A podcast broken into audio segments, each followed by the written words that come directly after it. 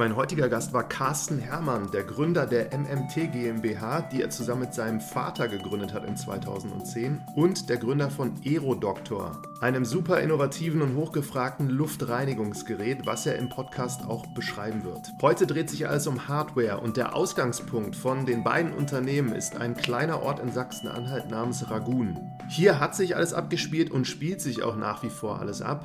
Und ich habe versucht herauszufinden, wie es Carsten gelungen ist, diese zwei Unternehmen so erfolgreich aufzubauen. Und daher glaube ich, dass es für jede Gründerin und jeden Gründer, die ebenfalls ein Hardware-Produkt haben, sicherlich eine äußerst spannende Folge ist. Viel Spaß dabei!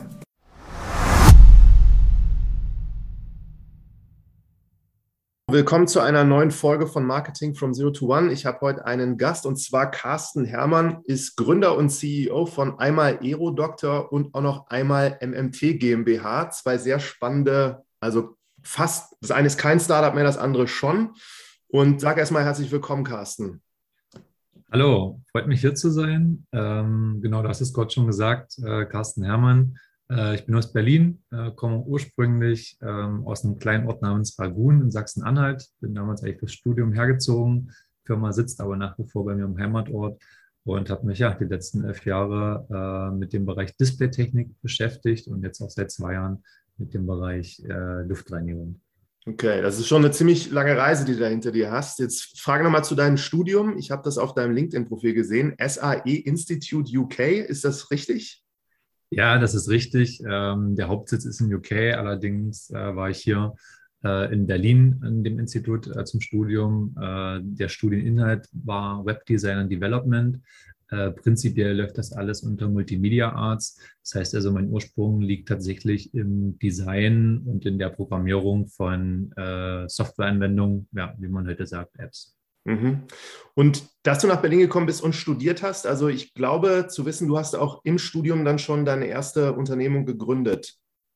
Genau, das ist richtig. Äh, tatsächlich sogar ähm, mehrere Dinge. Ähm, das eine war eine Webagentur zusammen mit einem Dozenten und einem Mitstudenten. Ähm, das lief, glaube ich, schon ab dem ersten Studienjahr. Äh, wir haben alle schon vor dem Studium äh, eigentlich Webseiten programmiert und brauchten natürlich als Student eine Möglichkeit, unseren Lebensunterhalt zu verdienen. Und da machte sich das eben ganz gut, Webdesign äh, zu praktizieren, Webseiten zu verkaufen. Ähm, dann hatte ich auch kurzfristig, beziehungsweise zwei Jahre lang ein ähm, T-Shirt-Label. Das war so immer mein Traum, äh, eine eigene T-Shirt-Marke äh, zu besitzen.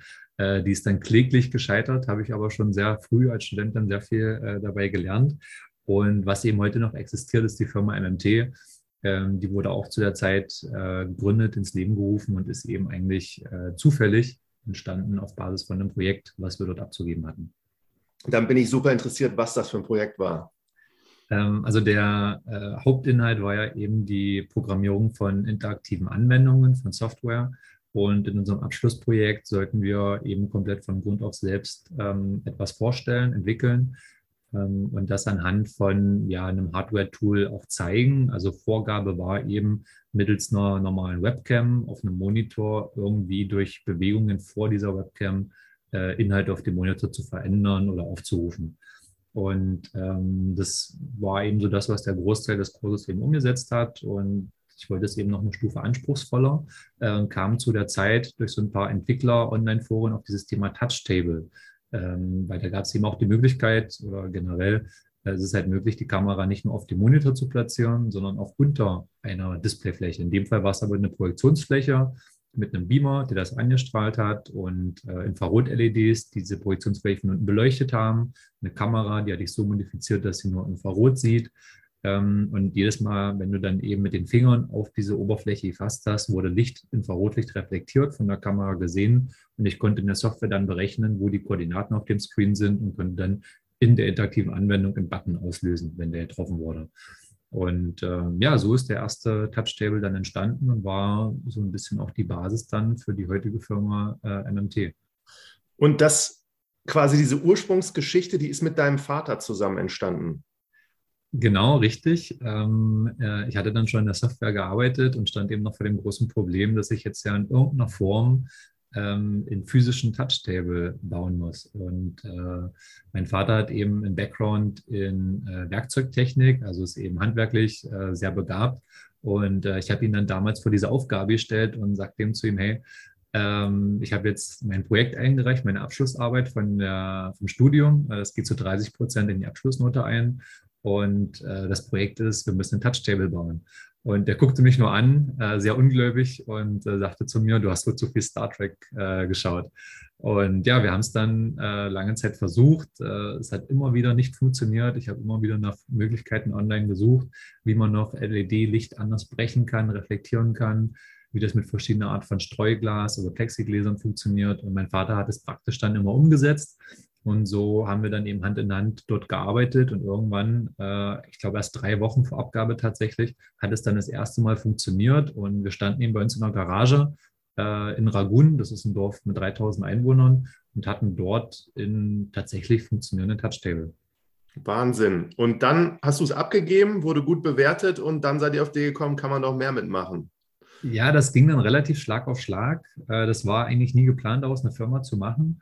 Ähm, ich hatte das Projekt abgegeben, das war dann das beste Projekt des Jahrgangs und der Preis dafür war eben ein Ticket für eine Konferenz meiner Wahl.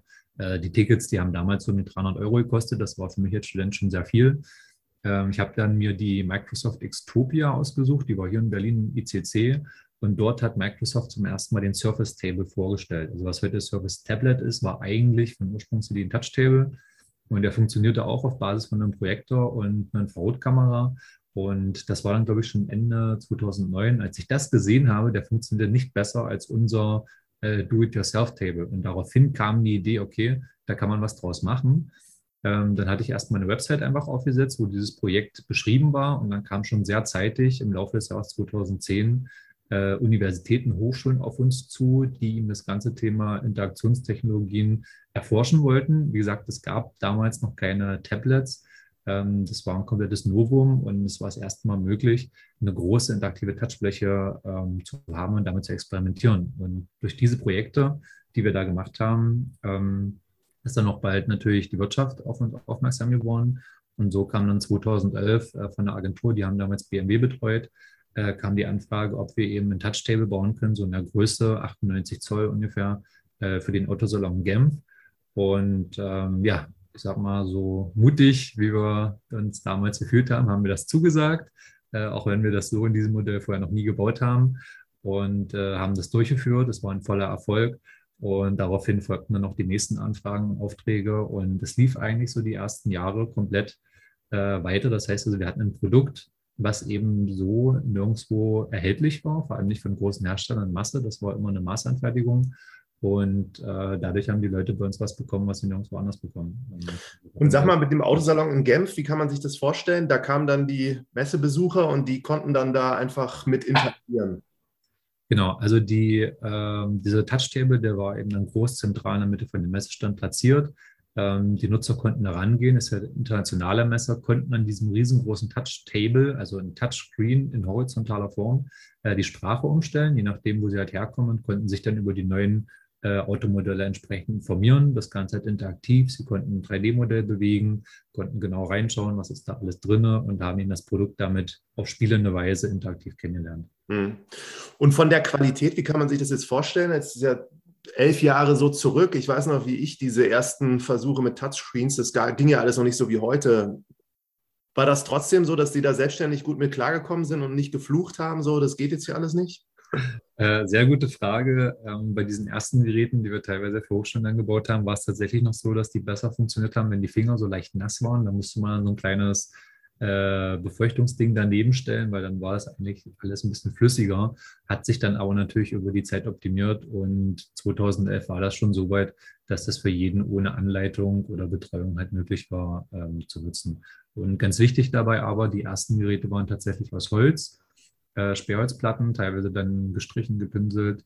Ähm, und danach sind wir dann aber Stück, und, äh, Stück für Stück in die professionelle Produktion übergegangen. Alles das noch in der Garage. Also wir hatten noch den ersten Mitarbeiter bei uns tatsächlich in der Garage, war auch angemeldet entsprechend als Firmengebäude und äh, haben dort die ersten Touchtables schon aus Metall gebaut. Am Anfang aus Stahl, später aus Aluminium. Hängt ja alles damit zusammen, wie gut die Kenntnisse sind in der Verarbeitung von solchen Werkstoffen. Und haben uns da aber innerhalb von zwei Jahren wirklich so weit vorangearbeitet, dass wir ein sehr professionell aussehendes und sehr stabiles, langlebiges Produkt äh, unseren Kunden anbieten konnten. Hm. Also ich finde das eine, eine super spannende Geschichte, weil ich mich da auch frage, was dein Vater, also wenn der vorher gearbeitet hat und dann kommt jetzt dann doch so eine Chance, wie reagiert man da so drauf? Also am Anfang war es natürlich nicht klar, was wird jetzt daraus. Ähm, als dann aber die ersten Umsätze kamen, wurde das natürlich alles dann ein bisschen ernsthafter und konkreter. Und äh, er hat dann nach 20 Jahren Tätigkeit bei der vorherigen Firma, äh, hat er dann dort aufgehört und wir haben dann zusammen 50-50 äh, äh, die Firma gegründet. Also vorher war es halt ein Einzelunternehmen und dann wurde das Ganze ganz professionell in der GmbH. Und Kunde 2, 3, 4, 5, wie ging das dann? Die haben euch dann einfach gefunden, weil sie davon gehört haben, von diesem Projekt oder eine Empfehlung bekommen haben oder wie sind die auf euch aufmerksam geworden? Also ganz wichtig, wir reden ja jetzt von so 2010, 2011, da hat die Website natürlich hauptsächlich äh, den Kundenstrom ausgemacht. Ähm, jeder, der danach gesucht hat, nach einem interaktiven Tisch oder Touch-Table als Begriff, hat uns auf jeden Fall gefunden. Dadurch kamen mehr Anfragen, als wir teilweise bearbeiten konnten. Ähm, ich habe ja dazu bis ähm, 2013 komplett alles in Sales, Marketing, Support und so weiter, alles komplett alleine gemacht. Äh, tatsächlich damals noch alleine sogar über eine Million Umsatz äh, schon erreicht. Und äh, das lief dann wie am Schnürchen, weil das Produkt so gut war und natürlich die Kunden uns auch weiterempfohlen haben. Hm. Ähm, dazu muss man aber auch sagen, es war ein sehr persönlicher Vertrieb. Ähm, es war natürlich alles mit sehr viel Leidenschaft dahinter. Das merken die Leute ja auch. Und das ist natürlich ein Marketingvorteil, den ich mittlerweile auch zu schätzen gelernt habe, den es eben bei größeren Organisationen nicht mehr so richtig äh, gibt. Und der Kunde mhm. merkt das natürlich. Genau, und daneben gab es das Thema Messen. Also wir waren auf Hausmessen, äh, zum Beispiel in Dresden äh, von der Universität ähm, und haben dort eben die Produkte auch gezeigt. Und dadurch kamen natürlich auch immer mal wieder Kontakte aus der Wirtschaft, äh, die uns dadurch gefunden haben und das ein bisschen näher kennenlernen wollten. Mhm. Aber man kann sich das schon vorstellen, du hast die kompetent einfach beraten und hast da alle Fragen, die die so hatten, beantwortet. Das ist nicht so, du hast jetzt nicht Leute angerufen, die nie von euch gehört haben und gesagt, so, wir machen das, wäre doch super für euch. Das war tatsächlich äh, glücklicherweise nicht äh, notwendig. Äh, die Leute kamen überwiegend auf uns zu. Wie gesagt, ganz viel waren dann auch Empfehlungen, weil es so eine einzigartige Lösung war. Und äh, mein Anspruch war immer, dass ich halt wirklich die Fragen alle beantworten kann und mich hier mit der Materie auskenne. Das heißt also auch, wenn es darum ging, eine Maßanfertigung, das Gehäuse muss anders aussehen, dass ich ein Grundverständnis habe, was kann man mit Metall machen, was kann man nicht machen. Und so eben der einzige Kontaktpunkt für die Kunden war. Das war natürlich nicht sehr skalierbar. Also das waren dann schon in der Regel zwölf Stunden Tage. Aber gerade in so einer Startphase, wo es, wo wirklich jeder Euro zählt, ist es natürlich sehr viel wert, wenn man die meisten Rollen äh, selbst abdecken kann und die Kompetenz sich einfach aneignet. Und das ist mhm. eben ähm, so ein wichtiger Punkt. Äh, wir haben keinen Background äh, in Richtung Elektrotechnik oder Ingenieurswesen. Das heißt, wir haben bei sehr vielen Dingen in den Jahren ähm, tatsächlich Learning by Doing betrieben, natürlich sehr viel kaputt gegangen, haben aber sehr viel daraus gelernt, einfach die Sachen zu probieren und eben auch nicht vor so einem Thema wie Touch-Technik äh, zurückzuschrecken und konnten dadurch immer sehr schnell auch in die nächste Entwicklungsstufe. Hm. Wenn man jetzt bei euch auf der Homepage heute ist, da siehst du ja Table, Wall, Custom Size, Touch Frame, Display. Dann habt ihr auch dieses äh, echt spannende Produkt Hypebox. Und da frage ich mich auch nochmal so in Kurzform, wie ist das dann so auch zustande gekommen, dass ihr immer wieder so neue Sachen dazugenommen habt? Haben die Kunden wahrscheinlich nachgefragt, vermute ich. Ähm, nicht immer, nee. Also man muss schon sagen, äh, mein Vater und äh, ich, wir sind sehr experimentierfreudig. Wir haben beide nach wie vor ständig neue Ideen, die wir auch ausprobieren wollen. Und mit Hyperbox ähm, ähnlich. Also dieses Thema war ja, was kann man mit so einem Transparent, mit so einem LCD-Screen, was kann man mit einem LCD-Screen noch so machen? Ähm, und da kam eben die Idee, auch das zu transformieren. Also ein LCD besteht aus mehreren Schichten. Und wenn man die Schichten verändert, äh, dann verändert sich auch das Ergebnis. Und mit der passenden Hintergrundbeleuchtung sind wir irgendwann auf das Thema Transparenz gekommen und haben da eigentlich 2014 äh, was angeboten, was noch viel zu früh war. Also das war auch mit den Touch-Tables so, muss ich nochmal dazu sagen, wir waren viel zu früh dran, ähm, sind dadurch natürlich als Pionier auf den Markt gekommen und haben auch so das ein oder andere äh, interessante Gespräche führt, wo Leute gesagt haben, okay, hätte jetzt nicht dran gedacht, aber das gibt es jetzt, das will ich haben. Ähm, aber von vielen wurde das überhaupt nicht verstanden, was man damit machen soll. Und gerade bei der Hypebox so ein Thema, weil es ist ja eine Kombination aus einem physischen Produkt und einem digitalen Inhalt, der da vorliegt. Und das wäre, wenn ich es mir jetzt überlege, heute, im Jahr 2021, wahrscheinlich ein guter Zeitpunkt, sowas zu launchen. Aber wenn wir mal zurückdenken an 2014, äh, war es eigentlich, wenn man jetzt so mal sich ein Market Fit anguckt, war es eigentlich viel zu früh. Ja. Vielleicht kannst du jetzt nochmal sagen, auch wenn das natürlich abstrakt auf der Tonspur ist, äh, diese Hypebox, wie kann man sich das vorstellen, sodass es jetzt jeder versteht? Im Endeffekt ist es ein Schaukasten, ähm, das kennen wir alle aus dem Einzelhandel, ein beleuchteter Schaukasten, wo ein Produkt drin steht. Ähm, dieser Schaukasten hat eben äh, ringsherum eine Beleuchtung, hat hinten eine Revisionsklappe, um an das Produkt ranzukommen und hat vorne vor dem physischen Produkt einen LCD-Monitor. Das heißt also, wir haben eine Anzeigequalität in Full HD, ähm, LCD-Qualität und der ist so modifiziert, dass alles, was weiß ist, transparent ist. Das heißt, wenn wir uns jetzt vorstellen, ich habe einen Schaukasten mit einem Schuh drin und auf dem Display zeige ich links einfach nur weiß und auf der rechten Displayhälfte schwarz, kann ich links durchschauen und rechts nicht. Das heißt also schwarz und auf alle Farben werden weiterhin in gewohnter Qualität und Kontrast angezeigt. Und so kann ich eben eine Kombination schaffen. Äh, mir geht immer dieses eine Beispiel von dem Kunden nicht aus dem Kopf. Ähm, das war im Bereich Turbinen. Äh, der hat auf einer Messe halt seine Turbine in einem Miniaturformat in die Box gepackt und hat quasi hinter der Turbine über den Screen visualisiert, wie dann entsprechend Ströme äh, im Wasser entstehen und wie das halt genau funktioniert, was in der Turbine selbst halt passiert. Und so konnte man komplexe Produkte, die sich mit Sprache schwer erklären lassen, ganz einfach visualisieren. Und der Vorteil ist eben, der Kunde guckt nicht nur einen Film, sondern er sieht dabei die ganze Zeit das reale Produkt.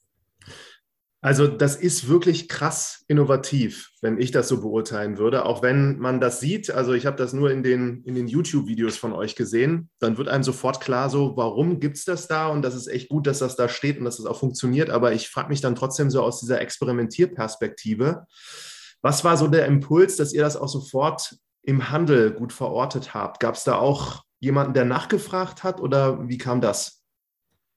Ähm, ja, also eigentlich ähnlich wie mit den Touchtables. Ähm, ich habe das auf die Website gestellt. Äh, wir haben das kommuniziert, dass es das gibt, sowas neu baut als Anschauungsmaterial. Und ruckzuck kamen Kreativagenturen auf uns zu, die irgendwas Neues für ihre Kunden suchten. Das war natürlich damals ein großer ähm, Vermarktungsaspekt, die Zusammenarbeit mit Kreativagenturen. Da gab es ja auch einen Boom 2015, 16, 17 rum. Äh, gerade für Messestände, für den Einzelhandel musste immer wieder was Neues gezeigt werden. Und da kamen dann eben Agenturen, die sich überlegt haben, okay, wir können jetzt hier nicht einfach nur einen Screen hinstellen und einen Film abspielen, wir brauchen jetzt hier was Besonderes, vor allem wir brauchen was Interaktives. Und als sie dann gesehen haben, was mit unserer Technik möglich ist, haben die entsprechend sich Konzepte überlegt, wie sie das am besten einsetzen können. Zum Beispiel Jack Wolfskin, ganz cooles Beispiel. Da hat man dann eben äh, eine Jacke in diesem Schaukasten drin und muss auf dem Screen ein Spiel gewinnen, damit der Screen dann die Jacke erst zeigt. Also der Bildschirm wird dann erst transparent und dann siehst du, aha, das ist quasi das neue Modell der Jacke und auf spielerische Weise hast du dich quasi schon vertraut gemacht, was daran jetzt neu ist. Sag mal ein paar Referenzen, die ihr da habt. Also Jack Wolfskin, wer ist das, wer, wer nimmt das noch? Adidas, Nike, wenn wir jetzt einfach mal so in diese Fashion-Branche gehen, dann haben wir sehr viel im industriellen Bereich gemacht, sowas wie Carrier, Kältetechnik, wir haben für SAP gearbeitet. Äh, ganz witzig, wir haben natürlich die Geräte, also die Displays auch in Kühlschränke eingebaut. Äh, wir hatten mit Red Bull Projekte, wo dann entsprechend ein Kühlschrank ist, wo man durchschauen kann und die Produkte sieht und trotzdem Werbung halt entsprechend auf den Displays läuft. Ähm, das sind große Firmen, äh, auch selbst wie Toyota, Panasonic. Äh, wir haben für Volvo, ähm, auch für Messen, große transparente Wände gemacht, wo dann nur das Autogestell dahinter stand und über den transparenten Screen wurde entsprechend die komplette Mechanik von deren Antrieb visualisiert. Also Fahrzeug und Fahrzeugbranche und äh, Fashionbranche sehr viel, weil die natürlich auf Messen und im Einzelhandel richtig Gas geben. Und daneben eben auch industrielle Unternehmen, die man noch nie gehört hat, wie zum Beispiel Rockville Automation, äh, sind halt im Automationsbereich ähm, und überall dort, wo komplexe Zusammenhänge erklärt werden sollten äh, oder eben neue Produkte spielerisch ähm, dem Kunden zugänglich gemacht werden sollten, kamen wir halt zum Einsatz.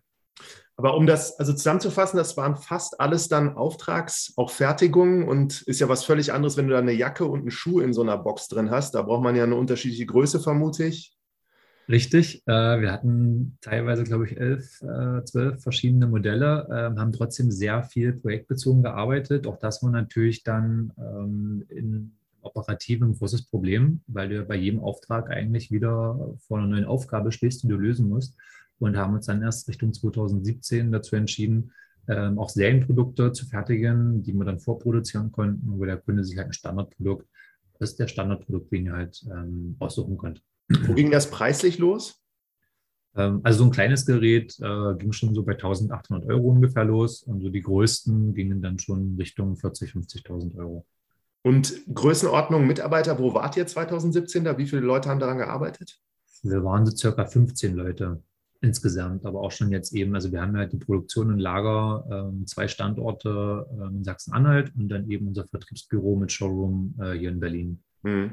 Aber ich fand den Aspekt jetzt sehr interessant, dass du das mit diesen Kreativagenturen gesagt hast. Also das äh, macht auch für mich total Sinn und das hat sich dann auch so über diese Wachstumsphase auch immer wiederholt. Das ist meistens dann über Agenturen, Empfehlungen ging das weiter und voran.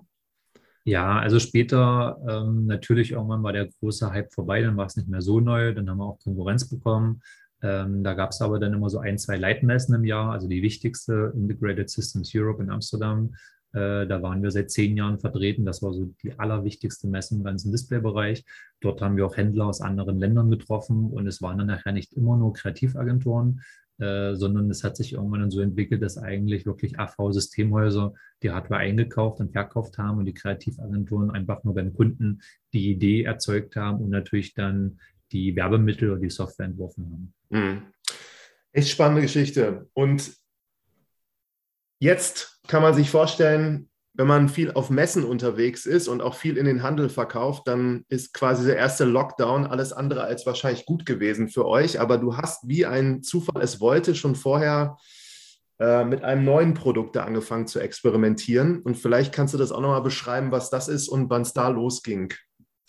Richtig, äh, das ist der Aerodoktor, ähm, der auch jetzt nach wie vor ähm, der große Erfolg äh, ist, jetzt in der Pandemiesituation, wurde aber nicht aus dem Aspekt heraus entwickelt.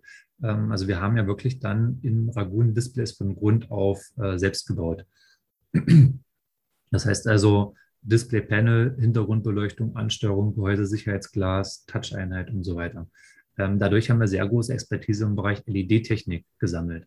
Äh, das ging so weit, dass wir eben selbst auch LED-Platinen konfektioniert haben mit eigenen Optiken drauf, ähm, sehr viel damit gearbeitet haben, wie das Ergebnis ist, durch, durch ein Display hindurch scheint und so weiter und so weiter.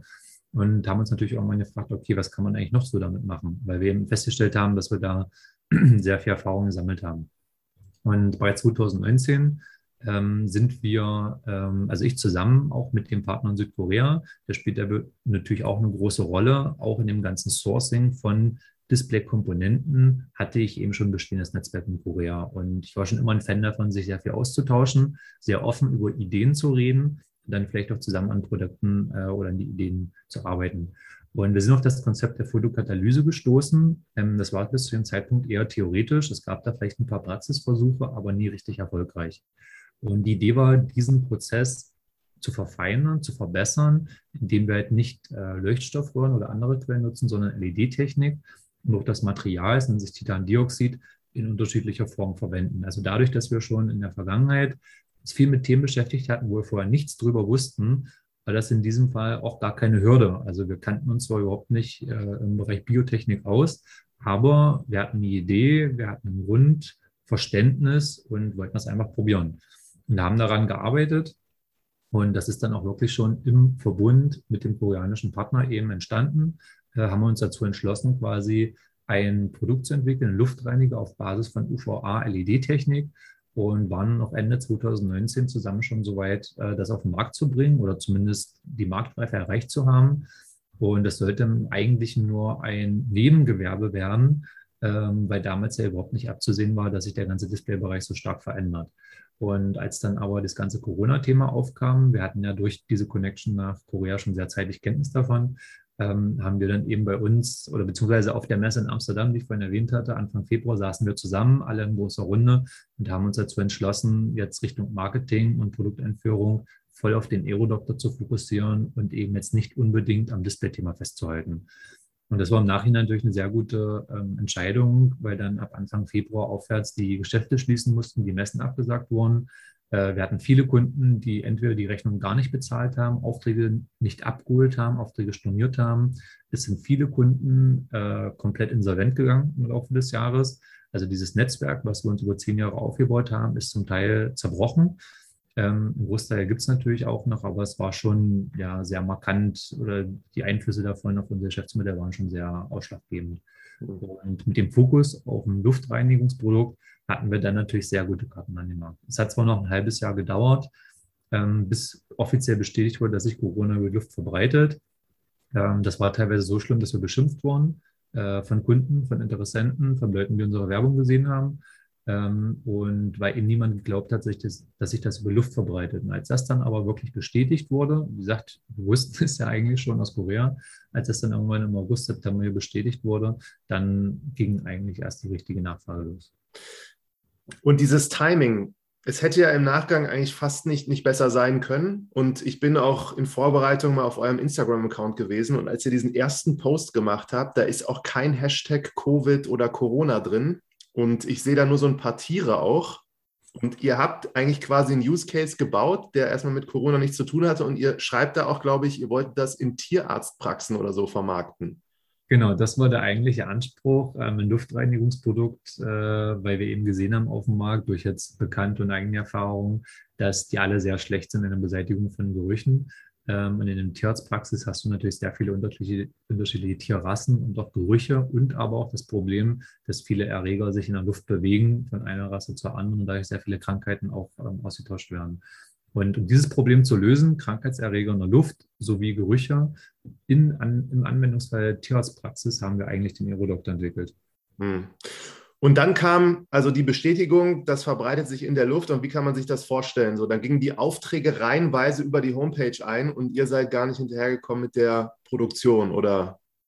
Ja, also wir konnten tatsächlich nicht genug liefern. Ähm, das Problem war dabei nicht unbedingt die Produktion, sondern die Logistik. Also durch Corona ist ja die Logistik ganz stark zusammengebrochen. Und das war eben so, dass die Logistikpreise 10 bis 15 Mal so hoch waren wie regulär. Das hat sich nach wie vor auch nicht komplett entspannt. Ähm, und dass eben viele Waren hängen geblieben sind. Also es gibt natürlich so diverse Hubs, äh, ob man jetzt von Seefracht oder auch Luftfracht reden. Du hast einen Hub dann zum Beispiel in Katar, in Moskau, wo auch immer oder selbst hier in Hamburg, äh, wo dann durch die ganze Corona-Zeit einfach ein riesen Rückstau war, nicht genug Personal da war, es war Lockdown, was auch immer. Und so haben sich Lieferungen extrem verzögert. Das ging so weit, dass eine Lieferung sogar acht Wochen länger dauerte als geplant. Und gerade zu einer Zeit, wo die Kunden wirklich Not am Mann hatten, das Produkt unbedingt haben wollten, war das natürlich sehr problematisch und war dann auch in Richtung Kundenkommunikation eine echte Herausforderung, das in irgendeiner Form noch im Rahmen zu halten. Hm. Aber wie habt ihr das jetzt so vertriebsmäßig dann organisiert? Also das ist auch über Partner, die das dann eigentlich so die Aufträge bekommen haben und ihr habt an die geliefert oder direkt an Endkunden? Zuerst äh, haben wir das direkt gemacht, ähm, aber relativ schnell, als das Interesse stieg, ist dann eben ein Großhändler auf uns zugekommen, der spannend fand, also zumindest im deutschen Markt. Wir waren ja gleichzeitig in mehreren Ländern aktiv und dort haben wir dann relativ zeitig schon angefangen, in einem Großhändler zu arbeiten, der ein entsprechendes Händlernetzwerk hatte. Genau. Welche? Prinzipiell die Vermarktung, ähm, wir haben sehr viel im Bereich Social Media gemacht. Also das war auch ein Learning, was ich hatte, dass ein B2B-Produkt ähm, auch sehr gut über Facebook und Instagram funktioniert und man wirklich Leute erreicht. Da habe ich manchmal echt gestaunt, ob es jetzt äh, Geschäftsführer sind, Manager, Inhaber oder allgemein leitende Positionen, die du alle über solche Kanäle wie Facebook und Instagram tatsächlich erreichen kannst. Aber ihr habt die erreicht, indem ihr so Ads gemacht habt oder hast du die auch kontaktiert? Ähm, nee, tatsächlich über Werbeanzeigen. Ähm, wie gesagt, dadurch kam das zustande, dass wir sehr viele Hasskommentare bekommen haben, weil eben über ein halbes Jahr niemand hier geglaubt hat, dass sich das über Luft verbreitet. Aber wir haben das trotzdem einfach weitergeführt. Wir haben dann natürlich auch Kundengespräche geführt mit Kunden, die wir im Displaybereich hatten, wo wir auch permanent auf Ablehnung gestoßen sind. Aber sobald es dann ähm, offiziell war, dass es wirklich so ist, ähm, war das natürlich eine ganz andere Situation. Da sind wir offene Türen eingerannt und da mussten wir irgendwann die Werbung sogar zurückfahren, weil wir gar nicht so viel liefern konnten. Hm. Und gibt es sowas, was du jetzt in dieser doch relativ kurzen Zeit sagen könntest, was euch so marketing- und vertriebsmäßig nochmal einen enormen Schritt vorangebracht hat? Also was wirklich am besten so funktioniert hat, vielleicht auch unerwartet? Am besten funktioniert ja schon das, was ich gerade sagte, Thema Social Media, obwohl eben die Kundengruppe Unternehmen sind, B2B, ähm, ein großes Learning, was jetzt aber mehr dieses Jahr kam, ist das ganze Thema Branding. Also wir haben jetzt ein Produkt gehabt und das muss man dazu sagen, unser erster Anspruch war eben nicht die Marke bekannt zu machen, sondern den wissenschaftlichen Hintergrund erstmal aufzubauen. Das heißt also, wir sind schon letztes Jahr ähm, weit in der ersten Hälfte letzten Jahres hatten wir schon Laborberichte zur Bestätigung der Wirkung, äh, was viele bis heute gar nicht haben. Hatten dann zuletzt auch sogar noch, also die waren aus dem Ausland von Laboren, aus drei unterschiedlichen Ländern, hatten dann aber noch Ende letzten Jahres selbst von der Charité Berlin eine entsprechende äh, Bestätigung bekommen, ein Gutachten, dass es wirksam ist. Und äh, trotzdem ist ein Learning daraus, wenn du eine Marke bist, die sehr bekannt ist, die seit 20 Jahren auf dem Markt ist, die Kunden haben sich oft für diese Marke entschieden, äh, obwohl die null äh, Nachweise zur, äh, zur Wirksamkeit hatten, aber sie kannten einfach die Marke. Das heißt, die hatten schon irgendwie Berührung, ein gutes Gefühl dafür.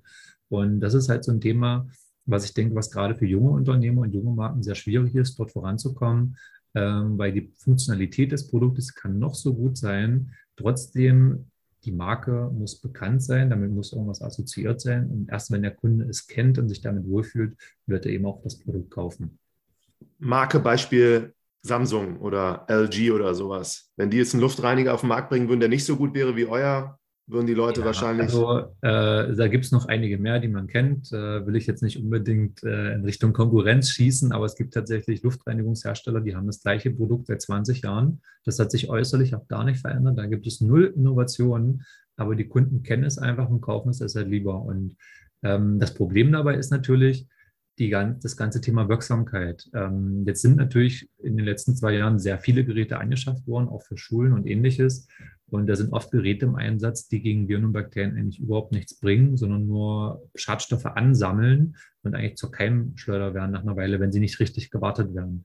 Und da haben wir eben eine viel bessere Lösung, die auch sehr lange wartungsfrei ist. Aber für den Kunden spielte in dem Moment, wo sowieso so eine große Unsicherheit war, hm, was setzen wir jetzt ein, was können wir jetzt machen, ist einfach das Vertrauen zur bekannten Marke höher als das Vertrauen in wissenschaftliche Nachweise. Und so wurden halt Produkte gekauft, wo es reicht, dass die einfach in Claim auf der Website haben. Wir können das, mhm. auch wenn sie keine Nachweise haben, aber die Kunden haben es halt geglaubt. Mhm. Oder ist nach wie vor so. Und das ist natürlich ein echtes Problem, wenn es um die Wirksamkeit geht und wir von Viren und Bakterien reden, ähm, dann reden wir ja auch von Risiken, die wir Leuten im Raum aussetzen, wo ein Gerät eben im Einsatz ist, was nicht die versprochene Leistung bringt. Hm. Und was kannst du da so jungen Unternehmen mit auf den Weg geben, wie man damit umgehen kann oder wie habt ihr es gemacht? Ja, also wir arbeiten natürlich nach wie vor dran. Mein Learning daraus ist einfach, ähm, dass äh, sicher Qualität ist das Erste, das erst Wichtige. Es muss funktionieren. Ähm, aber wir hätten schon bereits viel früher anfangen sollen, am Branding zu arbeiten und äh, wahrscheinlich auch äh, mit mehr Selbstbewusstsein und etwas lauter unser Marketing betreiben sollen. Also man sieht das ja so häufig, dass Dinge ähm, schon annonciert werden, die noch gar nicht auf dem Markt sind. Ähm, jetzt gerade von großen Marken, die schon eine Meldung bringen über ein Produkt, was sie launchen, und das dauert dann noch ein halbes, dreiviertel Jahr. Und ähm, ich denke, das ist ein Hebel, um schon mal so eine gewisse Audienz zu erzeugen und schon mal irgendwie ähm, was in den Köpfen der Leuten zu sehen, in Samen zu sehen, anstatt erst zu warten, bis alles 100% fertig ist und dann erst anzufangen. Mhm. Kannst du mal so zwei, drei Beispiele geben, wo ihr jetzt äh, bestimmte Sachen gemacht habt und du sagen würdest, hier haben wir jetzt in Branding investiert?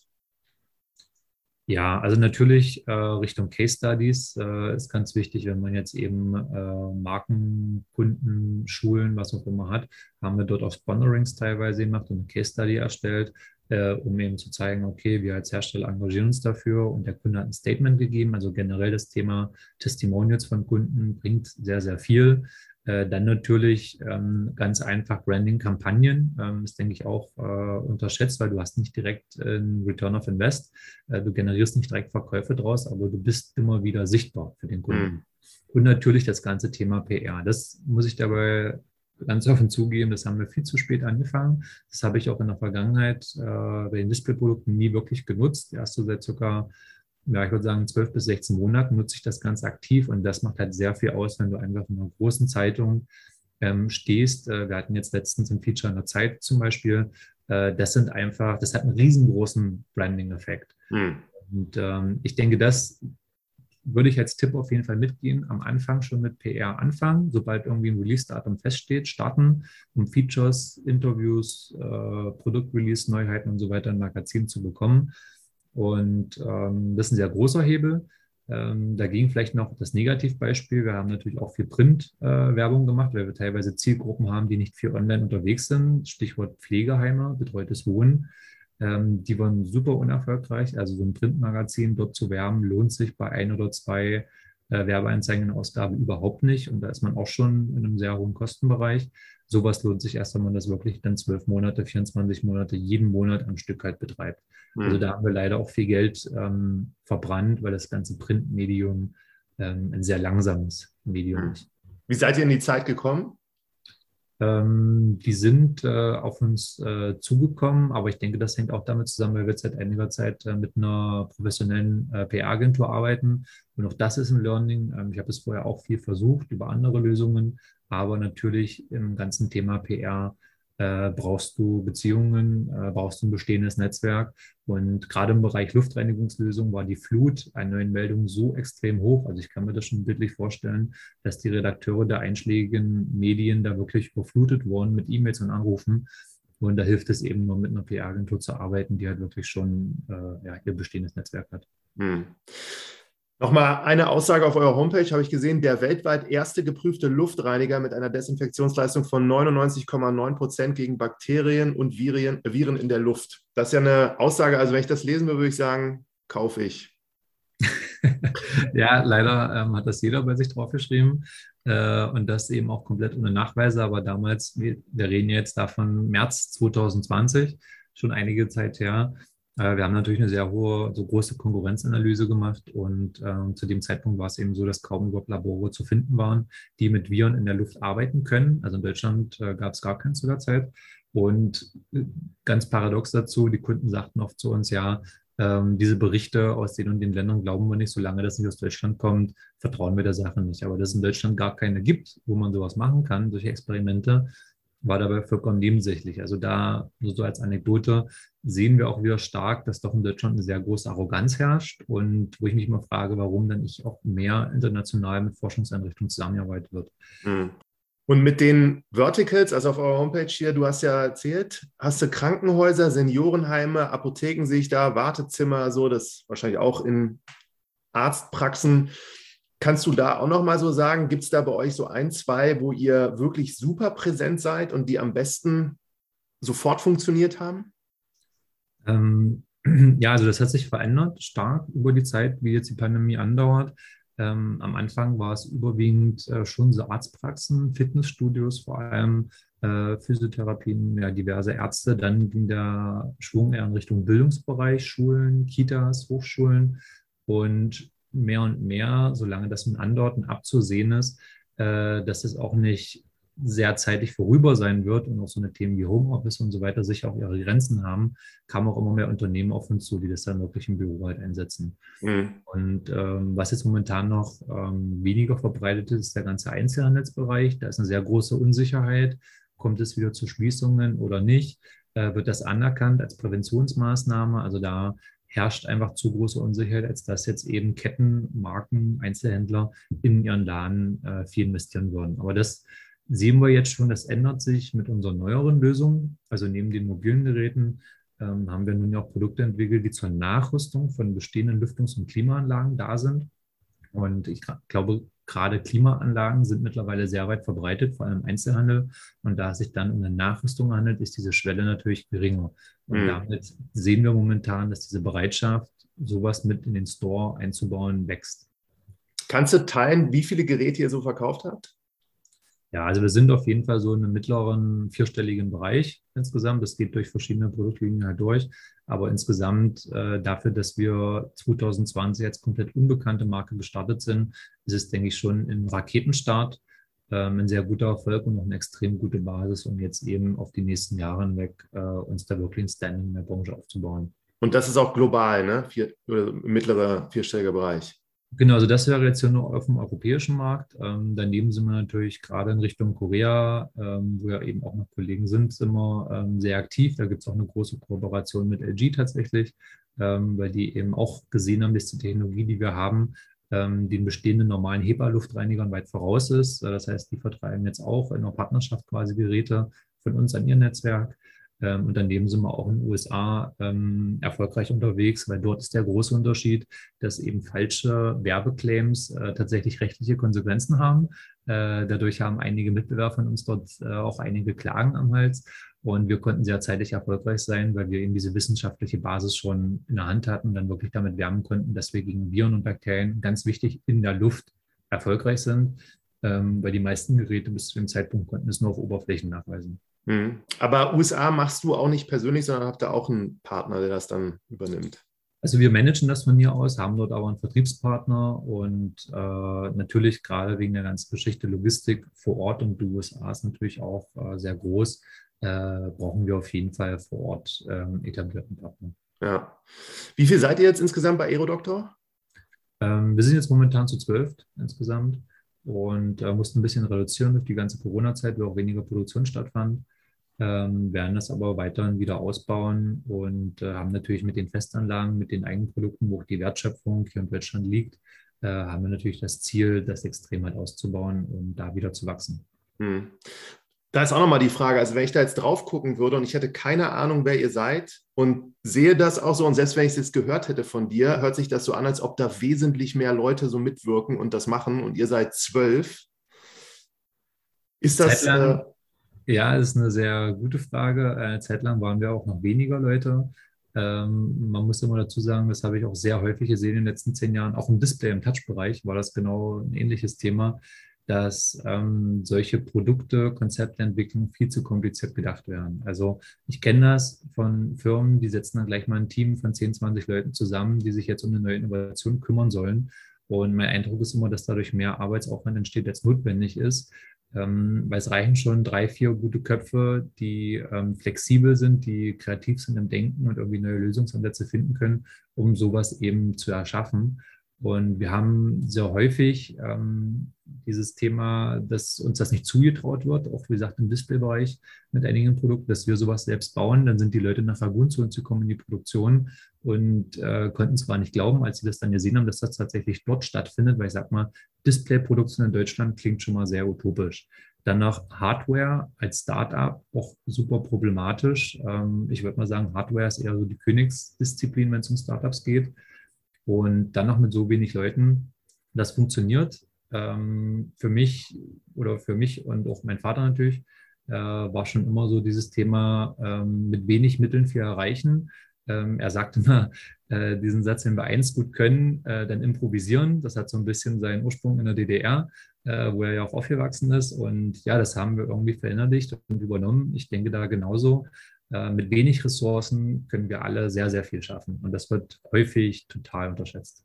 Kannst du mal so ein paar Beispiele geben, so für Bootstrapping, wo ihr halt gehandelt habt, so unter dem Aspekt, wir hätten jetzt was anderes machen können, aber wir haben es halt improvisiert?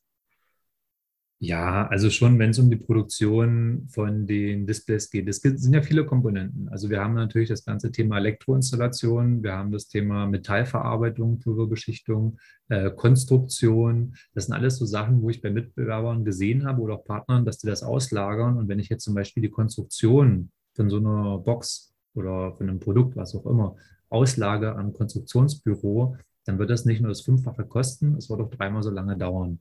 Äh, das ganze Thema Metallverarbeitung. Wir haben ja von Anfang an äh, selbst bei uns in Maschinen investiert und auch selbst die Gehäuse und Metallteile bei uns gefertigt, gekantet, geschweißt, gefinisht. Ähm, so eine Sachen auszulagern bringt extrem Mehrkosten und extrem lange Produktionszeiten. Und so könnten wir uns eben teilweise mit einer Produktionszeit von einem kompletten Produkt von zwei Wochen gegenüber Mitbewerbern mit einer Produktionszeit von acht Wochen äh, abheben. Und auch genauso das Thema Vertrieb Marketing. Ähm, ich bin äh, mittlerweile immer wieder da zurückgekommen zu dem Punkt, dass ich halt sehe, dass wenn man die Sachen eben ähm, schmal hält, heutzutage sagt man lean äh, und flexibel und irgendwie selbst in der Hand hat, dass man viel schneller vorankommt und viel weniger Budget dafür einplanen muss. Hm. Das finde ich, hast du auch nochmal so ein letztes interessantes Stichwort gesagt mit dem Lean. Ich frage mich das auch die ganze Zeit mit, äh, ich spreche ja mit den digitalen Startups und die erzählen dann, wie sie ein MVP gebaut haben und wie sie dann weitergemacht haben. Könntest du jetzt rückwirkend erkennen oder auch da bestätigen, dass ihr auch diesen MVP-Ansatz so ein bisschen verfolgt habt oder ist das bei euch anders gelaufen? Doch, auf jeden Fall. Also ich würde auch mal sagen, äh, das hat nie aufgehört.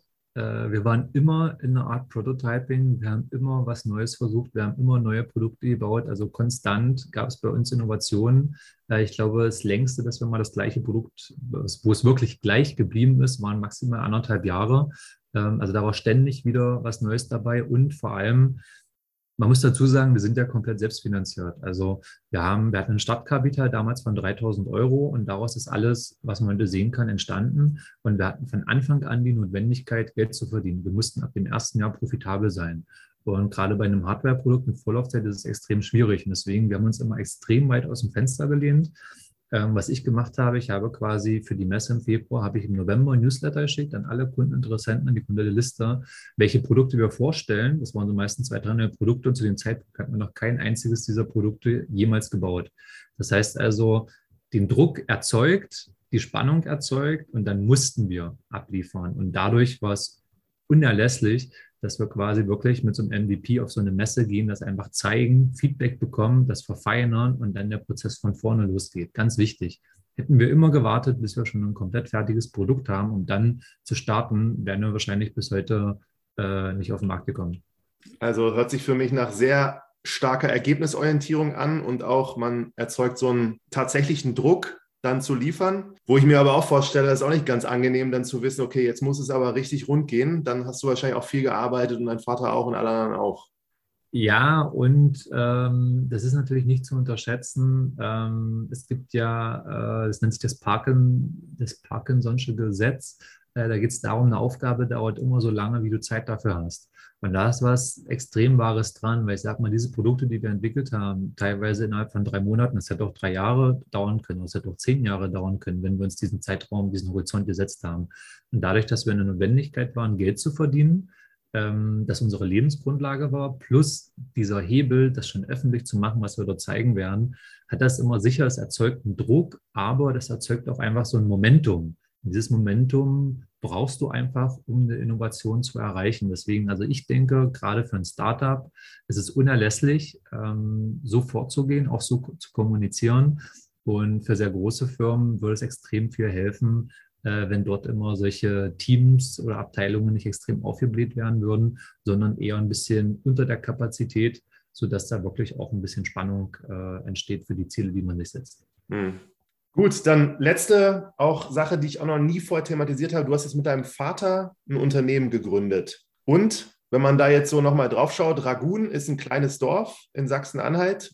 Das ganze Projekt hier mit Aerodoktor, wenn man da auf eure Homepage geht, da stehen zwei Leute, die aus Korea kommen wenn ich das so richtig erinnere, der eine war Vice President auch bei LG und das ist so, sieht so global aus auf der anderen Seite. Und da hast du dann mit zwei Geschäftspartnern ein Unternehmen weiteres gegründet, die eigentlich so das komplette, wahrscheinlich Gegenteil sind von jetzt so doch sehr lokal mit dem eigenen Vater. Kannst du da auch nochmal sagen, wie das so gelaufen ist? Ja, ähm, aber auch generell, also entstanden ist es natürlich über die bestehenden Beziehungen durch äh, Lieferketten im Displaybereich, einzelne Komponenten. Ich war ja auch in Korea drüben und äh, konnte mein Netzwerk dort halt erweitern. Dadurch hatten wir auch Freundschaften und Partnerschaften geschlossen. Aber generell ähm, auch MMT war global. Also wir haben wirklich von Anfang an, vom ersten Jahr ins Ausland verkauft. Wir haben im zweiten Jahr auch schon außerhalb von Europa verkauft.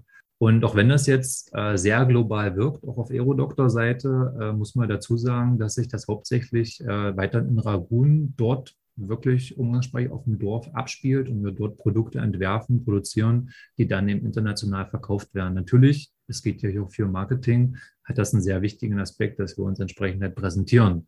Ähm, und so ist es für den Kunden natürlich nicht immer ersichtlich. Aber unsere Erfahrung, die wir auch gemacht haben, tatsächlich im Gespräch mit den Kunden, äh, ist, dass es natürlich auch viel sympathischer wirkt, wenn sie sehen, dass da echte Menschen dahinter sind und dass das Sachen sind, die auch irgendwie bodenständig sind und äh, nicht nur auf losen Phrasen basieren, sondern eben auf echtem Know-how und echter Historie. Und äh, ja, gerade im Bereich ähm, Aerodoktor sind aber die Ambitionen höher, das auf jeden Fall äh, gerade mit äh, unseren Partnern USA und eben den zweiten Standort in Südkorea, ähm, ergibt sich natürlich so die Möglichkeit, wirklich eine globale Marke aufzubauen und das, was wir bisher bei MMT erreicht haben, nochmal in einer höheren Stufe diesmal zu erreichen. Also natürlich, Anspruch ist natürlich immer, sich weiterzuentwickeln und irgendwie so das nächste Level zu erreichen. Hm. Also dann kann ich nochmal sagen, ein sehr innovativer Ort, Ragun, plus das, was ihr gemacht habt, auch für mich super spannend zu verfolgen. Ich hätte echt wirklich fast bei jedem Thema, was wir gesprochen haben, immer noch weitere Fragen gehabt, aber an Betracht der Zeit möchte ich dir ganz herzlich Danke sagen und bin super gespannt, wie das so weitergeht und was ihr da so als nächstes machen werdet. Ja, vielen Dank. Äh, war mir auch eine Freude. Äh, vielen Dank auch für die Einladung. Und ähm, ja, ich denke, ähm, du kannst einiges verfolgen ähm, auf der LinkedIn-Website äh, bin ich immer sehr, sehr aktiv. Auch das ist, denke ich, ein Netzwerk, was noch sehr viel Zukunft hat ähm, und ich als Marketingkanal für uns im letzten Jahr auch erschlossen habe und weiterentwickeln möchte. Ähm, und ja, ich freue mich auf das nächste Mal. Super. Danke dir.